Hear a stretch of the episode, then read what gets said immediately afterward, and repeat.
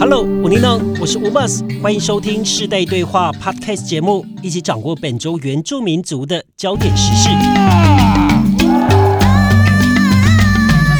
对话要一起来做这个世代的对话来分享森林界原乡部落的发展。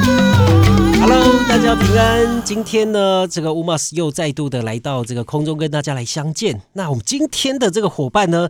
依然是这个好久不见的马坤迪。哎，吴妮娜，大家好，戴上吴妮娜，我是马坤迪，我刚刚回来。说说你最近又去了哪里？托这个节目的福，就是我不知道为什么 开始有很多一直出国这样子，对对对。但是我这次是伪出国，我去了澎湖参加所谓的花火节。哇哦，对哇，花火节这一次真的非常精彩。我之前去过一次，好，大概四年前。今年再去一次，而且今年他们的花火呢，他们的主题是迪士尼百年。对，花火节目是怎么样？是放鞭炮是不是？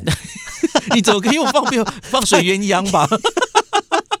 没有，是烟火。但是哦，我跟大家讲，他们的花火节已经是不一样了。他们花火节现在都会结合那个无人机。对啊，我知道，所以是一个结合无人机、烟火加。音乐，因为迪士尼最著名，当然就他们的音乐主题曲嘛，对吧？然后，呃，无人机就会组合成不同呃不同形式的图样，然后让你想起来可能。所以你有在空中看到这个小美人鱼吗？我有在陆地上 看到，可是我印象中没有看到小美人鱼，有看到 Elsa，L 哦 Elsa，有 Elsa，还有那个米老鼠，OK，还有看到什么？好像就这样了吧。还有看到那个 Star Wars 的那个机器人 R T R Two D Two，大家知道，对对对，你会看到这些五彩缤纷的无人机。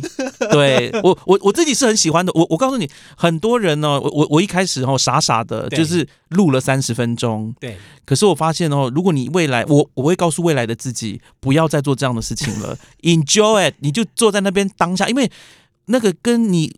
看到录影的东西完全不一样，你在你在现场有海风吹拂，对那个感受是最直接的啦。对，甚至搞不好那个澎湖那个县政府都帮你们拍好了，你回去看那个就好了。对啊，我真的觉得好傻，我觉得我自己好傻好天真，我干嘛做这件事？哎，重点是说你录了那三十分钟，未来你也不会看，还占记忆体这样子。对对对，没错。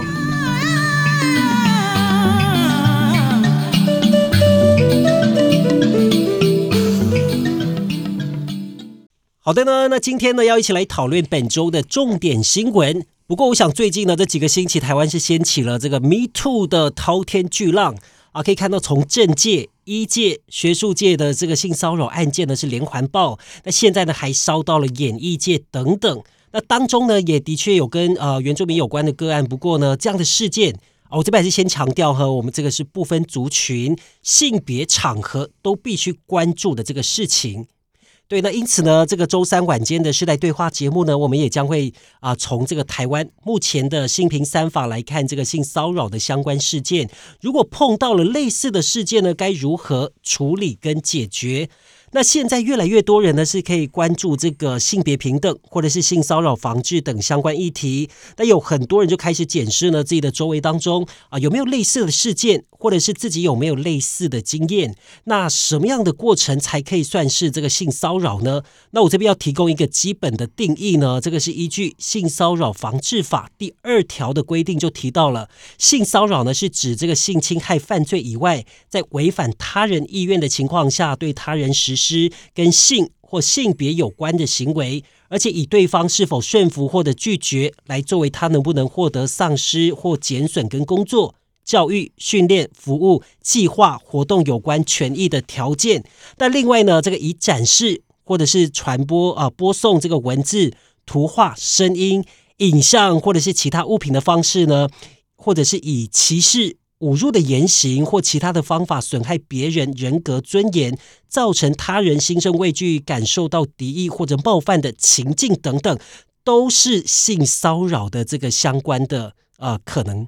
嗯，你刚刚提到就是说这一波的这个 Me Too Me Too 运动，或者是说呃就是性骚扰的一些案件层出不穷哈，我觉得。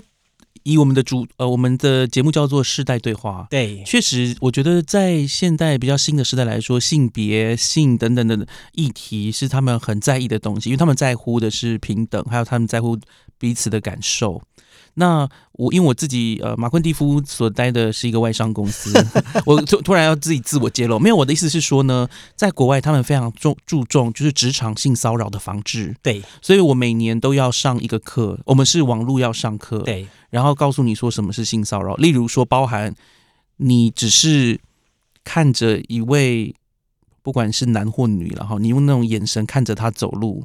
看他从头走到尾，或者你跟他讲话的时候，你的眼睛一直注视着他的呃某些部位，对对对，身体上的某些部位，当然不是眼睛，也不是鼻子、嘴巴，一定是其他的让人感到不不舒服的部位的时候，这也是算是构成性骚扰。那我印象当中，就是呃，即使哈给礼物这件事情，也有可能会构成性骚扰。OK，对，例如说呃，我有听过一个案例哈，就是说。呃，长官呢，他送了一个杯子给他的下属，女性下呃男性长官给女性下属，然后他送给他一个就是人体形状的杯子。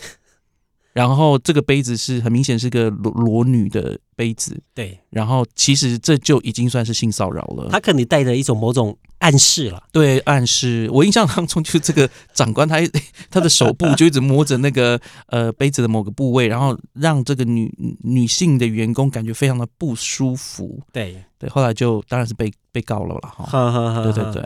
不过刚刚有提到，就是说以展示播送这个文字、图画、声音。对，各式各样都有。这个我就想到，其实有的时候哈，有些群主啦，可能老人家不太清楚啊，他可能只转送别人的给他们的一些文章或图片，嗯，但是某些图片其实有点有点过分了一点，那个可能也构成。对，我也，会看了不舒服了，的确。对啊，其实大家在群组里面呢，大家要注意到，其实大家这是一个公共的场所，就算是自己家族里面也是一样。但你我们家族里面也有小朋友啊，对，的确，你可能适当的一些对图片，我有时候也让，因为。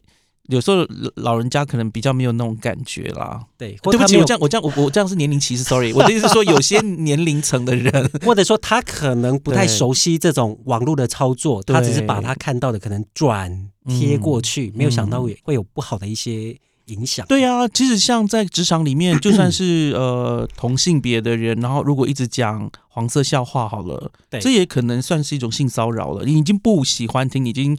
是在工作的场合，然后如果一直讲这种事情，也是让人不舒服。呵呵，那刚刚就是念了这个有点像啊这个法条的部分了，虽然是有一点生硬，不过这边呢呃有这个卫福部的这个说明啦，如果遇到性骚扰怎么办呢？这边是以口语的方式来说，只要是一切呢不受到欢迎啊，跟性别或者是性有关，会让你感到不舒服、不自在、觉得被冒犯、被侮辱的言行举止。在严重的情况之下呢，甚至会影响到你的就学或者是就业的机会表现，或者是日常生活当中的进行，都可能构成性骚扰。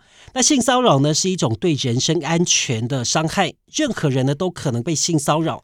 那严重的性骚扰行为呢，可能会演变成性侵害或者是强制猥亵。因此，遇到性骚扰呢，一定要勇于制止。勇敢说不啊！当你受到这个性骚扰的问题呢，是可以运用以下的资源或者原则来处理。那处理的过程有任何的问题呢，都可以来直接拨一一三。那这个是二十四小时的保护专线，要提供您更专业的协助。哇，太棒了！世代对话终于给出了一个很有用的 资料，就是打一一三啦。对，我以前不知道我要我可以打一一三呢，我不晓得到可以打一零。我刚刚以为你要讲的是说什么，就直接跟他讲说走开，这个也是很直接的。对，我觉得我们我觉得要做训练，你知道吗？就是我们对于身体身体自主权的一个呃，就是宣宣誓，你要跟他说走开。对，但是其实这当中有很多很复杂的，就是说最常被提到的，对对，权力关系，他可能跟我的工作，跟我的某些的机会啊，或者是表现。都有一些权利的关系。有人担心，就是如果你举报了之后会被报复。我觉得很多人在这种权势的一个呃不不对等的情况下，最怕这种的，因为他是老板嘛。所以，我们现在看到一大堆都这样，就是他是上司啊什么的。对。但是跟各位讲了，你不要姑息他，把他给我剪掉。这个被剪掉没有了。我的意思是说，呃，就是你要大胆的阻止他，然后不要管他对你说的什么话，这样子，你而且要留留留证据，好，这个最重要，因为性骚扰最难以处理的状况，就是因为他很难举证，所以你要举，你要自己留下证据，不要怕。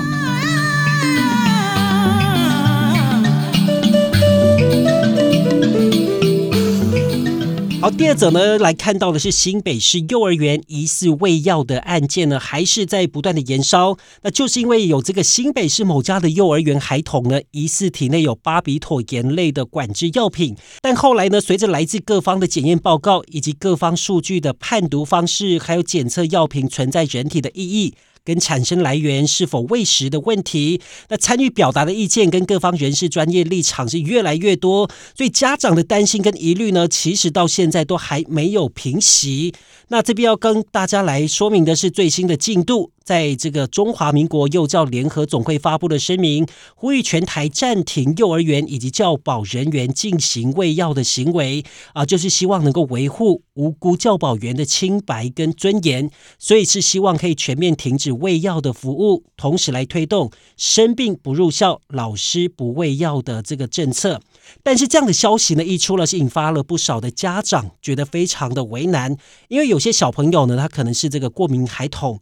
啊，所以呢，这个如果幼儿园不可以帮忙喂药的话，家长真的是不知道可以该怎么办。那对此呢，教育部就表示了，这个幼教法明定教保服务内容，所以在这个幼儿教保及照顾服务实施准则当中呢，其实是有明定幼儿园要定定托药措施，依规定的喂药。因为我自己目前还没有自己的孩子哈，然后所以这件 这个消息，对我想对一些普罗大众，特别是可能单身人士来说的话，可能是觉得哇，就是一个消息。那可是我相信对很多父母亲，对我就我所知，乌马斯尼已经是二宝爸了嘛。你对这个消息有什么感觉？其实我很好奇。对，我觉得小朋友的这个饮食安全，其实都是大家很重视的，因为呃。现在可能常常发生一些类似这个幼教的疑虑的事件，不管是啊这个虐待啊或什么，其实大家对这个社会就是呃很多的这种担心忧虑，嗯，没有信任感，所以你有发生这种事情的时候，其实你不晓得说小朋友在什么样的状况之下，他如果被喂食了一些可能会造成身体伤害的一些。药品的话，那个东西是一个很大的担忧啦，所以你工你在上班，我会担心，哎，小朋友现在过得怎么样？这个东西我相信家长都很有感。那另外一个就是说，如果哈幼儿园他不帮忙喂药的话，其实的确对我们来说是一个很大的困扰了，因为其实啊，现在小朋友只要发烧哈啊，有些的这个幼儿园或者是这个保姆，他是规定二十四小时内发烧啊，发烧的二十四小时内是不可以送去。啊，送去送托的，嗯，对，可能怕影响到其他的那个小朋友，所以就变成说，家长除非你是有这个有后援嘛，有人帮忙照顾，要不然其实很很多时候是必须要请假的。嗯，那像我们的工作，其实很多都是排定的啊，你要去播报，那或者是说，呃，有比较繁忙的时候，其实这种事情的确是很困扰。所以你今天如果不帮小朋友喂药，那这个小朋友难道我们要？我们要自己帮他喂吗？那哪有时间？可是你蛮困扰的。可是你知道吗？我觉得身为一个就像局外人在看这件事情啊，我觉得有一件事情，没有人是局外人。对对对，所以我现在才在在在评论嘛。我的想法是这样子哦，就是这个问题浮现了，那大家就想要更确保，就是我们的界限在哪里？因为我我必须说啦，虽然我不是家长，但是我相信家长跟这个幼托的这个机构总是存在一种紧张关系，因为。重点就是那个信任到底有没有在？那透过呃体制的健全化，看看有没有办法，或者或是规定再去做审视。然后像你刚刚说到了，教育部刚刚给了这个托药的措施准则。对，那有这个准则的话，那家长也可以放心。那幼幼教师也不用担心说哦，那个家长都不相信你们，然后觉得你们都是喂喂毒给自己的孩子，也不用这样子那么激动啦。基本上，我觉得大部分啊，百分之九十以上的这个。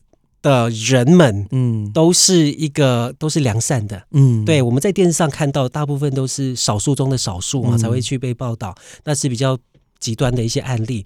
那我相信，只要大家去落实做好这个刚刚讲的一些托药单呢，嗯，去详细的说明啊，要喂多少，要几点几点来喂，很清楚的交代，并且理解这当中，呃呃，这个假如说发烧的话。呃，我我如果已经退到三十七、三十六了，那我就可以不用再为。这些很基本的常识啊，相信啊，大家都可以互相信赖。是，那我们就期待就是家长们就是可以。有这个新，就这个标准又再次提出来，你们可以放心一些，然后可以好好做你的工作。但是幼教老师也是很辛苦的工作啦。对，说实话，因为他压力也是蛮大的。一个，当然说你说他是他的工作，但是其实幼教的工作是要爱的哦。他不是只是说把孩子顾到没有发烧，或者是在可以玩自己的玩具就好，他还是要提供一些爱啊什么的。对，因为毕竟小朋友都来自四面八方嘛，那每个人家庭背景或者是状况不一样，你要怎么样子照顾到，甚至。哎，连个这个蚊子都尽量的不可以让它被叮嘛。那其实你要怎么样照顾这么多的小朋友？我相信他们压力也是很大了，所以也都是有很认真尽责的，这都需要给大家鼓励了，互相体谅然后那就祝福我们的国家未来的主人公都能够平安成长喽。世代办公处报告，世代办公处报告。近日，台湾性骚扰案从政坛到艺文圈连环爆，有越来越多被害人在网络上分享过往受害经验。而根据统计，台湾职场遭受性骚扰的当事人有七到八成选择隐忍不申诉。主要原因有哪些？台湾 Me Too 运动持续延烧，性平教育有待落实。更多精彩内容，邀请您收看每周三晚间十点首播的《原氏世代对话》。好那，第三者呢，要带大家来关心的是，就是在之前呢，呃，大家会发现哦，各个县市政府。而是陆续的来到这个部落来举办国土计划的说明会。那这次这个政府来推动国土计划的重点之一呢，就是要解决原乡部落内的居住的问题啊。究竟国土计划对族人权益有哪些的影响呢？啊，带大家来了解哈。就是在这个区域计划法的时代啊，原乡的部落建地之外呢，其他的土地。大多都是被编定在这个农牧用地啊，或者是林业用地啊，这些都是不可建筑的土地啊，让这个部落原本的这个既有的生活聚落呢，长期的是面临不符合土地使用管制规定的情形。所以政府呢，在这次来推动了这个国土计划啊，就会运用了这个不同的工具呢，分阶段。逐步的来解决原乡部落的土地使用问题。那现阶段呢，会优先辅导国土计划法施行前，也就是在一百零五年五月一号前已经存在的房子，经过申请程序呢，就可以取得土地使用的合法身份。那至于在一百零五年五月一号以后才盖好的房子呢，或者是还没有要盖的，后续还会有不同的工具来这个逐步的解决问题。那这边要跟你讲了，就是在这个工具一呢，如果你的房子。啊，一百零五年五月一号以前呢，你就盖好了这个自用住宅。然后呢，如果它是被划设在农事或者城山，未来也可以经过一定的申请程序，作为这个住宅的使用。那没有被划设为农事或城山的土地呢，也都不用担心。国土计划还有一个工具叫做乡村地区整体规划。那之后呢，会有这个县市政府针对这个部落族人的居住。生产需求经过整体的规划之后呢，会提供适宜的居住空间跟生产用地，可以更完整的来回应部落各种的土地使用需求。那讲这么多呢，到底什么是农事啊？那其实农事呢，就是国土功能分区的农业发展地区的第四类。那有三种情况呢，是可以来划设为农事。好，第一种呢，就是原本依照区域计划法划定的乡村区呢，它就可以直接划成农事。第二种。啊，就是部落内的房子或者是人口群聚，只要超过十五户或者是五十人以上的聚落呢，而且是以农业发展为主要的目的，也都可以划成农事。第三种呢，就是有些的部落因为受到地形条件的限制，或者族人有散居的习惯，虽然没有达到十五户或者是五十人的规模，但是只要经过县市政府认定哦，它确实有聚落结构的形态，它也可以被指认为微型聚落来划入农事的范围。那至于刚提到的城三呢？城三就是这个城乡发展地区的第三类，只要是原本依照区域计划法划定的乡村区，而且是部落发展以工业、商业为主呢，就可以划设为城三。好的，哎，这个会不会讲太久啊？不会啊，其实我觉得这跟我们呃的需求跟现况息息相关。我相信很多的族人现在是耳朵竖起来听的。而且你未来要在部落盖房子，对。而且你刚你刚在讲的时候，因为呃跟各位听众讲，我这是真的是第一次听到这个新闻，我这边做笔记，什么农 农四香山，我刚讲说你是忘了卷舌吗？这个相关的内容呢，其实我们有做过那个电视版的那个世代对话的节目，那大家可以去看了。其实里面有更多的细节。那我后面呢，再把这个 整理的这个小小的部分，我再把它跟大家分享一下呢。刚刚有提到呢，什么是这个乡村地区的整体规划？如果你这次呢，你的房子它不是划设在农四或城三，其实也不用担心哦。未来这个透过这个乡村地区整体规划来处理，这个乡村地区整体规划呢，就是以乡为单位，针对部落的空间进行整体规划，会把部落未来发展的需求、预定使用的范围指认出来啊。例如呢，这个空间是居住空间、产业空间啊、部落设施啊，透过这个西部规划，可以让部落可以更安全、永续的发展。那政府要怎么样子辅导这些居住的用地来合法化啊？因为呢，这个国土计划预计在一百一十四年的四月三十号正式上路，所以政府逐渐来推动相关的作业。那从现在的国土计划上路前呢，各个县市政府都会委托啊，委请这个规划团队跟驻地人员到部落进行调查，来调查部落内哪些房子是作为居住使用。那另外一方面呢，也在制定简化未来族人申请住宅使用的程序。那政府也会协助族人来查询申请的房子到底是不是啊、是不是位在这个环境敏感地区，让族人未来申请做住宅使用的程序可以更简单、更加的便利。那最后呢，要跟大家分享的就是我们现在族人可以做什么呢？这个阶段，那大家呢可以去踊跃的参加国土计划的部落说明会，了解国土功能分区划设的内容。那另外呢，在部落里面，如果遇到规划团队跟驻地人员在办理环境基本的调查啊，也希望可以协助来确认建物的使用用途。那这些调查资料跟照片呢，是用来作为族人未来申请住宅合法的佐证资料，所以请族人不用担心。而未来国土计划上路之后呢，也要提醒。啊，族人啊，记得到营建署或者是各地方政府的网站来下载申请书，向您居住地的县市政府来申请土地做住宅使用。另外要提醒大家呢，因为国土计划是处理用地的问题，所以如果涉及这个水土保持或者是建管相关的规定，是另外需要向当地的水保或者是监管单位申请。那最后呢，最后的最后，如果有想要进一步了解国土计划，跟国土功能分区划设的相关问题啊，大家可以去向居住的县市政府的原民单位来联系。好，那以上呢都是从这个正大土地政策与环境规划硕士原民专班所提供的资料整理而成的。那希望就是主人呢对这些国土计划有一些疑虑疑虑的部分呢，都可以来了解一下。那现在的进度到哪里了？那你未来有想要在部落盖房子吗？或者是有哪些的想法，都可以去来关心。我刚刚听到这个啊，我真的必须要讲一下啊，就是说，我认为能够再去辨认呃，就是聚落还有聚落的用地，对其实也是呼应到很多人想要返乡，可是家呃家中就是乡家乡没有什么土地可以盖或者说建地不足的问题。对，因为毕竟就是一代一代传一代，然后那个财产分割、分割再分割，就土地再分割，就变得很细琐。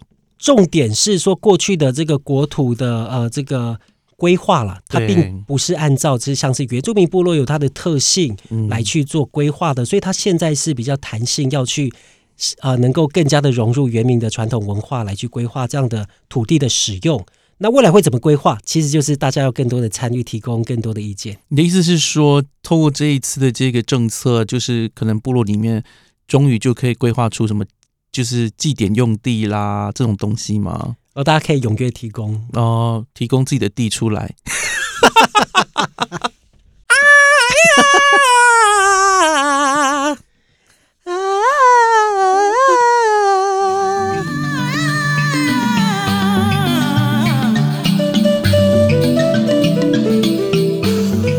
我们的过场自己唱，为什么呢？因为今天呢，呃，就是马昆蒂夫哥哥呢要讲一个国际新闻。我想这个新闻其实在这两个礼拜来说，在国际上都有有所酝酿，而且台湾可能很多的人都听过这个新闻。但是，呃，我自己呢就是整理了一下，然后也参考了一些外媒，然后做了一些呃编译这样子。那我今天的主题叫做“四十昼夜的奇迹哇哦！”。那我我觉得它可以翻拍成电影，就取这个名字。真的就叫四十周的奇迹。那在讲什么呢？在呃，我先讲节呃这个新闻是什么时候爆出来的哈？就是呃，在哥伦比亚这个国家哈。在五月一号的时候呢，有一一架飞机，二零六型单引擎小飞机，从他们的南部卡奎塔省机场起飞，然后不久呢，因为引擎故障发出求救讯号，不久呢就坠毁了。在这个坠机的这个飞机上呢，有机长、两名维特特族人以及四名维特特族人的幼儿。那这个飞机坠毁之后呢，在五月十六号的时候，终于搜索到了。呃，搜寻到了这个坠毁的飞机残骸以及三名的成人罹难者，然而那四位幼儿却不见踪影。这件事情呢，呃，就开始引起国人的注意啊，所以他们开始呢，就四个都多大？四个孩子哈，最大的是女儿，十三岁，叫 Leslie，然后老二呢叫 Selene，九岁，然后老三是四岁，叫 Diane n o r i e l 老四。那个时候，在坠机当时只有十一个月大，他叫 Christine，而且很妙的地方是说，这个故事，这这四个孩子，他们最后在六月九号的时候终于被搜寻到，而且还活着。总共几天？他们在这个亚马逊的雨林存活了四十昼夜。这也是为什么哈，这个故事引起真的是全世界的一个关注。对，因为其实很难想象啦，你在这个亚马逊雨林当中，光是大人好了，你能不能够存活几天啊？有十三岁的小朋友，还有一个十一个月大的小朋友，这个非常难想象。对，这大家就在思考，在这个呃，因为呃，这个这个事情实在是太令人难以置信啊，所以很多人呃开始呢引起各个呃国家的这个媒体去争相报道。那我要先讲他们被找到之前，在国他们哥哥伦比亚是怎么样的一个发展，这个新闻的发展哈，因为一开始就是单纯的飞机失事，但是在五月十六号就两个多礼拜找到残骸，然后没有看到孩子的时候呢，其实呃是有在他们的心中呢有爆出一些想法啊，就是说会不会还活着？可是两个礼拜大家要想，两个礼拜在雨林雨林里面，他们那边最多什么？最多那个。食肉动物，蚊子，对，还有蛇，毒蛇，对对对。但是这个各个故事为什么我今天要在这个时代对话讲呢？因为它有一个部分跟这群孩子的身份有关，他们都是维特特原住民。他们是当地的原住哥伦比亚的原住民哈，是在呃哥伦比亚的南部、秘鲁的北部哦，一群人。你知道很多呃，在其他国家也是一样，很多的原住民族，他们可能是呃在跨国界的，跨国界的。对，那 anyway 这两这呃很多的媒体呢就报道说，其实这要归功于他们之所以能够存活下来，要归功于这个小孩啊，特别是这个大姐，她呢从小在外婆的。呃，就是外外婆在养她的时候，用原住民的这个方式在养她，对，让她可以去辨认雨林当中什么食物可以吃，哦，还有让她知道怎么在雨林生活。对我看到的一个新闻是说，他的就是小女孩的父母亲在吵架的时候，他自己也会自己躲到雨林去，所以基本上他就是跟雨林是非常的近的，这个对他也是一个生活的场域，并不是所谓的冒险。对，所以呃，我刚刚再回到事情发生的五月十六号，那时候大家不就觉得这个孩子可能凶多吉少的时候，他的外婆就跳出来说：“我相信我的外孙女，为什么？因为他说他有我们传统的智慧跟知识，他知道怎么样在雨林当中存活。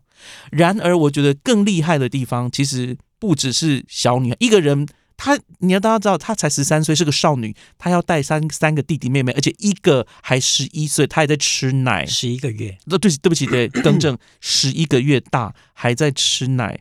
那他们怎么存活下来的呢？哈，其实他们呃是靠着当时在飞机上面，其实有一些木薯粉，他们吃木薯粉。对，对的，他们那是吃木薯粉料理啦，只是因为 你知道他没有火嘛，他就只能。就生吃那个木薯粉，还有一些种子。然后他到了就是雨林当中呢，因为他有这个呃传统的这个自然知识，所以他可以分辨哪些种呃哪些果实可以吃，哪些不能吃。嗯哼，对，加上呢，他也很聪明，他呢就是离开他的飞机。哦，他们为什么会离开飞机？是因为母亲其实，在飞机上，他其实有多活了四天，但到第四天就过世。在他在母亲过世之前，他跟孩子们说。就是离开我去找别人，这样子去找求援，去求援。对对对，因为很明显的，没有人可以帮助这四个小孩子。然后他身为唯一一个大人还活着的大人，这也是活不下去了，就叫他的孩子离开这样子。然后这个孩子们，我那时候看到就是，呃，他们当时然后被被救到的时候呢，他们带了两个，就是呃，因为他们呃被志工呃，就是怎么讲呢？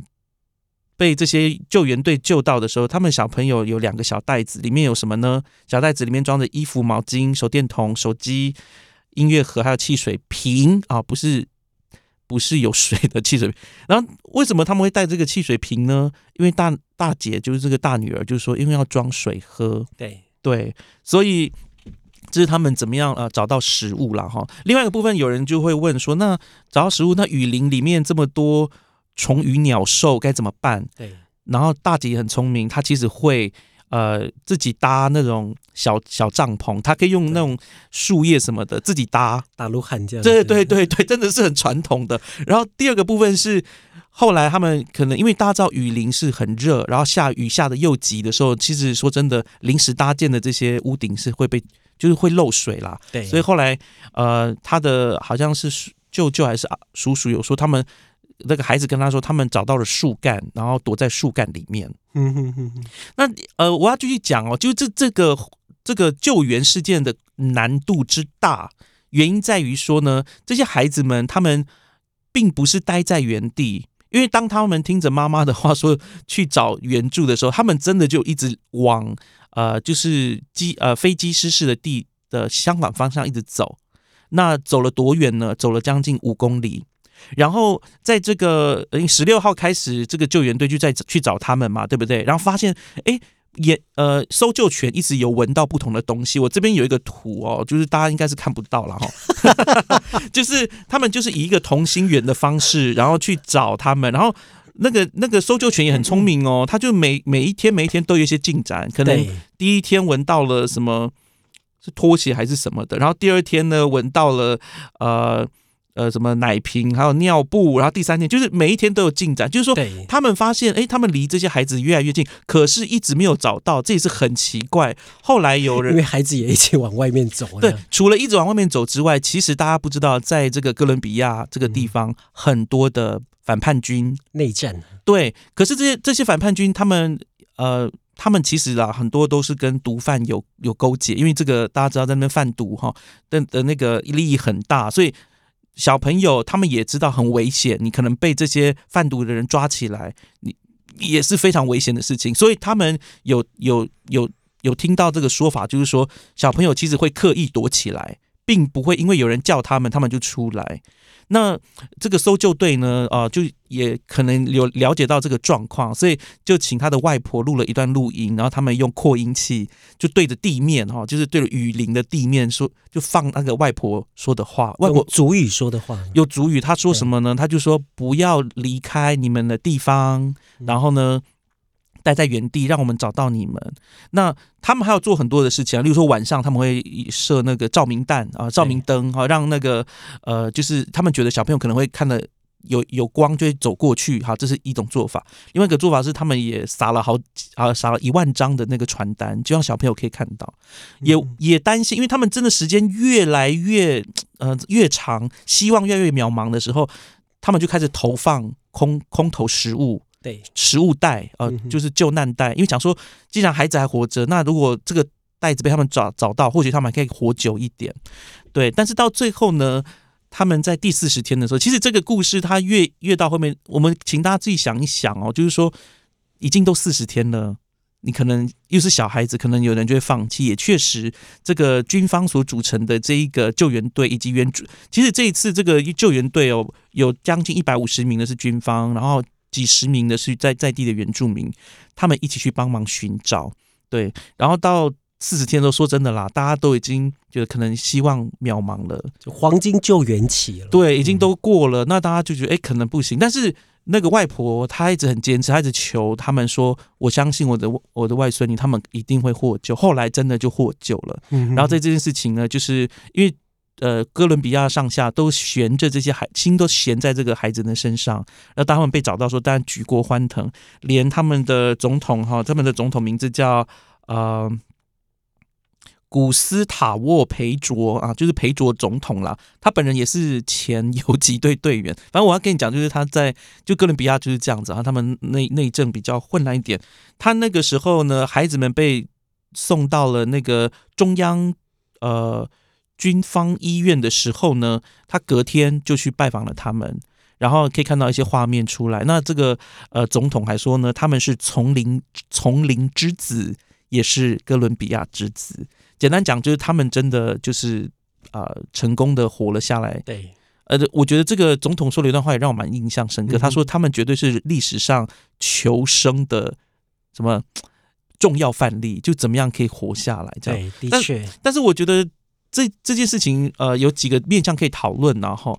一就是救援救援方，嗯哼，救援方呢其实是有两大力量，一就是军人，他们用，例如说直升机，然后在他们这样，还有地面上哈也可以走，但是地面上很多都是仰赖当地的原住民，所以我们我觉得其实呃，我们谈到这个国际的经验，我们可以也可以回回顾到台湾本地的经验，其实很多在山区。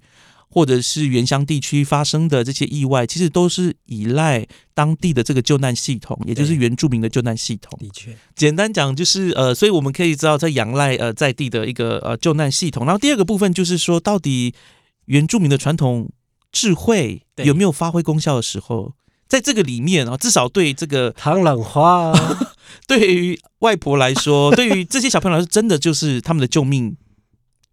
救命的一个什么命悬一线，那个线就是这个原住民的智慧。对，因为刚提到哈，其实，在台湾很多的山难，刚说的一些救援的系统，很多都是仰赖部落族人。那为什么呢？就是部落族人最熟悉这个区域，这个可能是我们这个呃传统的猎场，或者是我们的传统领域，所以大家大概了解哦哪些地方。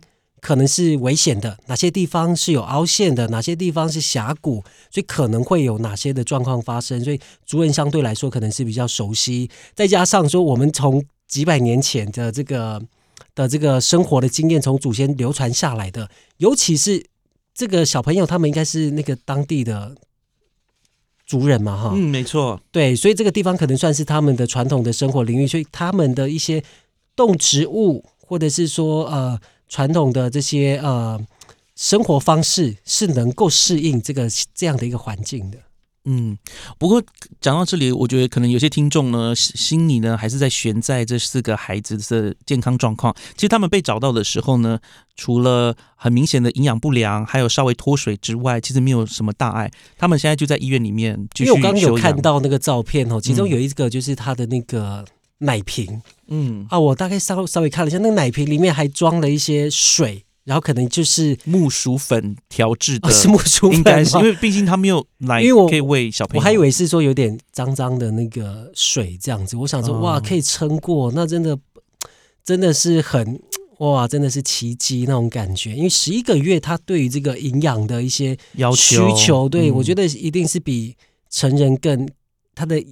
影响是呃更严重。可是我们可以想啊，就在文明世界里面哈，我们都觉得孩子都喝配方奶嘛，对吧？但是你你你你就算在古时候，他也有母奶啊，母奶是比配方奶更营养的。对，就是说孩子在没有母奶情况下，我我这边有一个照片，就是被他们被一开始哈，他们就四月份，因为五月份五月一号发生这个空难嘛哈。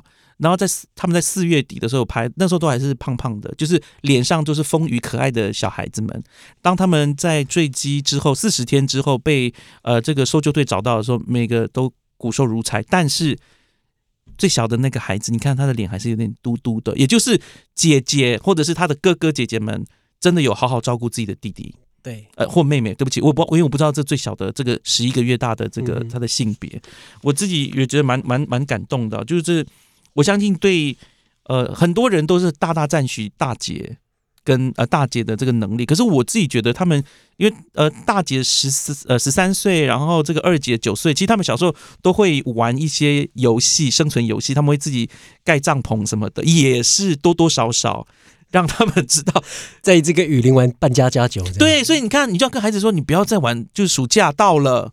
不要在那边一直玩手机，你现在给我去学习求生技能。我是认真的，就是可以。我我我其实有在想哦，就是说我自己回顾我从小长成的这个呃，就是教育，特别是族群民族教育哈。对，我觉得其实要多多的让自己的孩子回去自己的。部落里面，而也是蛮会拉的呢。真的啊，要回到山里面呐、哎、我是我是真心的，这些东西，而且是手足一起学。你看，像这个就是大姐跟二姐一起学。我我自己我自己个人认为啦，如果只有大姐知道的话，就是知道这些传统知识的话，其实也很难撑下去。就是整个孩子们，他们大概都有一些看法、想法，然后理解目前发生什么事情，才有办法一起合作。这样子的话，可以看到我们现在有很多的实验教育嘛，哈，对他们除了这个一般的课程，其实也有一些像是就是户外哎狩猎啊，或者是说陷阱制作。嗯，那这些做的目的是什么？其实就是在荒郊野外或者是在山林，我们怎么取得这些需要的一些物质、嗯蛋白质等等的技巧。Yeah，所以呃，暑其实现在的话，暑假就要到了哈。如果家长有听到这个话，特别是原民家长，马上去 部去部落参加部落开的夏令营啦，让他们去山上。我我真的觉得需要呢，真的不能有这个体验啦。对，要这个体验，至少知道什么小米怎么收割吧，怎么摘玉米、种玉米什么的。呃可是山上其实没有这种东西啦，就是如果要真的野外求生的话，至少会生活吧，对不对？怎么生活？对，就这个也要学怎么样找水。哎，这个妹妹很厉害哦，很会找水。嗯，好，这就是我带给大家的一个国际的展望。不过他们最新有什么样的进度吗？听说他们现在也是一些 焦灼的法案。没有啦，主要是因为说这个新闻，其实到这边大家大家都很欣慰啦。只只是说，呃，因为但但就像这个呃新闻当中很不幸的这个他的他们的母亲过世了哦，这其实有另外一段故事啦。就大姐看到救援人员的时候，她说的第一句话是“我们好饿”，然后可是呢，其中一个应该是个弟弟啦，他看到呃救援人员的，他说我妈妈走了，就这样子。然后后来呃，当然在后续呢，现在的新闻的焦点可能是在于他们的这个啊、所谓的监护权的一个争夺战，因为外公外呃这个这四个孩子哈、前面两个大女儿跟二女儿他们是另另外一个爸爸，但小呃老三跟老四是现在这个的爸就是这个爸爸哈、就是继父，那这个继父就在跟外公外婆在争大女儿跟二女儿的这个所谓的呃监护权。对，那目前啊、听说了，外婆也被气到住院之类的。虽然孩子们都在住院，那他外婆也被气到住院，但呃，虽然说有点失焦，但是我们真的真心期望呢，这些好不容易死里逃生的孩子，他们能够有一个更好的未来、更和乐的一个家庭生活。更平安健康。对呀、